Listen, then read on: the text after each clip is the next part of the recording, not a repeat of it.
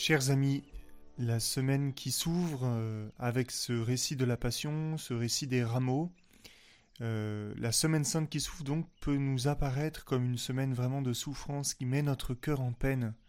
On ne peut pas se réjouir de voir que Dieu le Fils est ainsi rejeté, humilié, trahi par euh, ceux-là même que Dieu est venu chercher.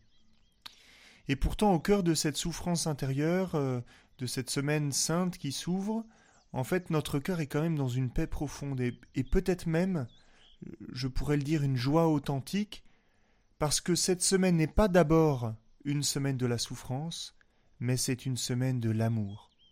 En réalité, durant toute cette semaine sainte, nous contemplons pas d'abord le mystère d'un Dieu qui souffre, nous contemplons d'abord le mystère d'un Dieu qui a voulu être proche de ce que nous vivons, euh, et qui a voulu visiter ce qui nous pèse et nous défigure, qui a voulu vivre avec nous les souffrances que nous vivons. Bref, nous contemplons la merveilleuse figure d'un Dieu qui nous aime, qui vous aime. C'est vrai que beaucoup d'entre vous qui m'écoutez, au-delà des, masques, des carapaces que nous nous construisons, etc., euh, beaucoup d'entre vous vivent de grandes souffrances, elles peuvent être physiques, elles peuvent être dues à la maladie, elles peuvent être dues à l'âge qui avance, ça peut être euh, aussi des, des souffrances relationnelles qui sont parfois aussi beaucoup plus douloureuses. Certains d'entre vous sont confrontés à des deuils qui, qui amènent beaucoup de, de, tristesse, de peine, mais il peut y avoir aussi des tensions, des ruptures familiales, il peut même y avoir des trahisons pour certains. Peut-être que certains, à la suite d'échecs professionnels ou relationnels, souffrent d'un manque de confiance en eux. D'autres vivent dans de profondes solitudes et, et souffrent euh, d'autres aussi se savent esclaves de mauvaises habitudes qui, qui sont comme des addictions qui les défigurent, et d'autres sont sujets à des nuits de la foi qui semblent vraiment difficiles, insoutenables. En fait, chacun d'entre vous qui m'écoutez, chacun d'entre nous, nous sommes face à des souffrances de la vie, et puis parfois on se sent seul, abandonné, et une sorte de cri euh, monte vers Dieu parce qu'on ne voit pas la porte de sortie eh bien en entrant dans cette semaine de la Passion, cette semaine sainte, en fait nous découvrons euh, avec joie et gratitude que Dieu n'est pas indifférent à notre cri. Il n'est pas indifférent à ce que nous vivons, il y répond.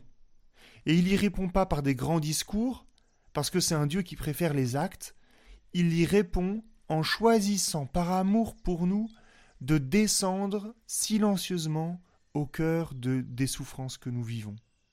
Il ne veut pas nier nos souffrances, mais il veut les vivre avec nous. Il ne veut pas expliquer nos souffrances par A plus B, mais il veut les porter pour que nous puissions les porter avec lui.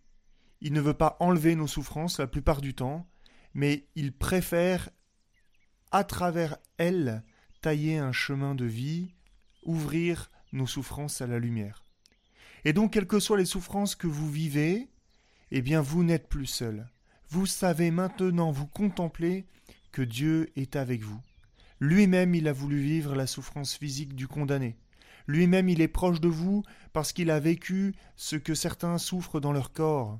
Lui-même il est proche de vous, il a décidé d'être proche de vous parce qu'il rejoint tous ceux euh, qui souffrent de difficultés liées à la calomnie, à la rupture, à l'abandon, parce qu'il a vécu tout ça dans sa passion.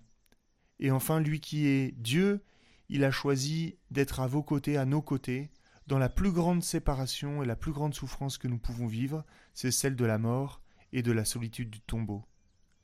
Voilà, je, vous le redis en ce jour des rameaux, euh, avec tendresse et avec émotion.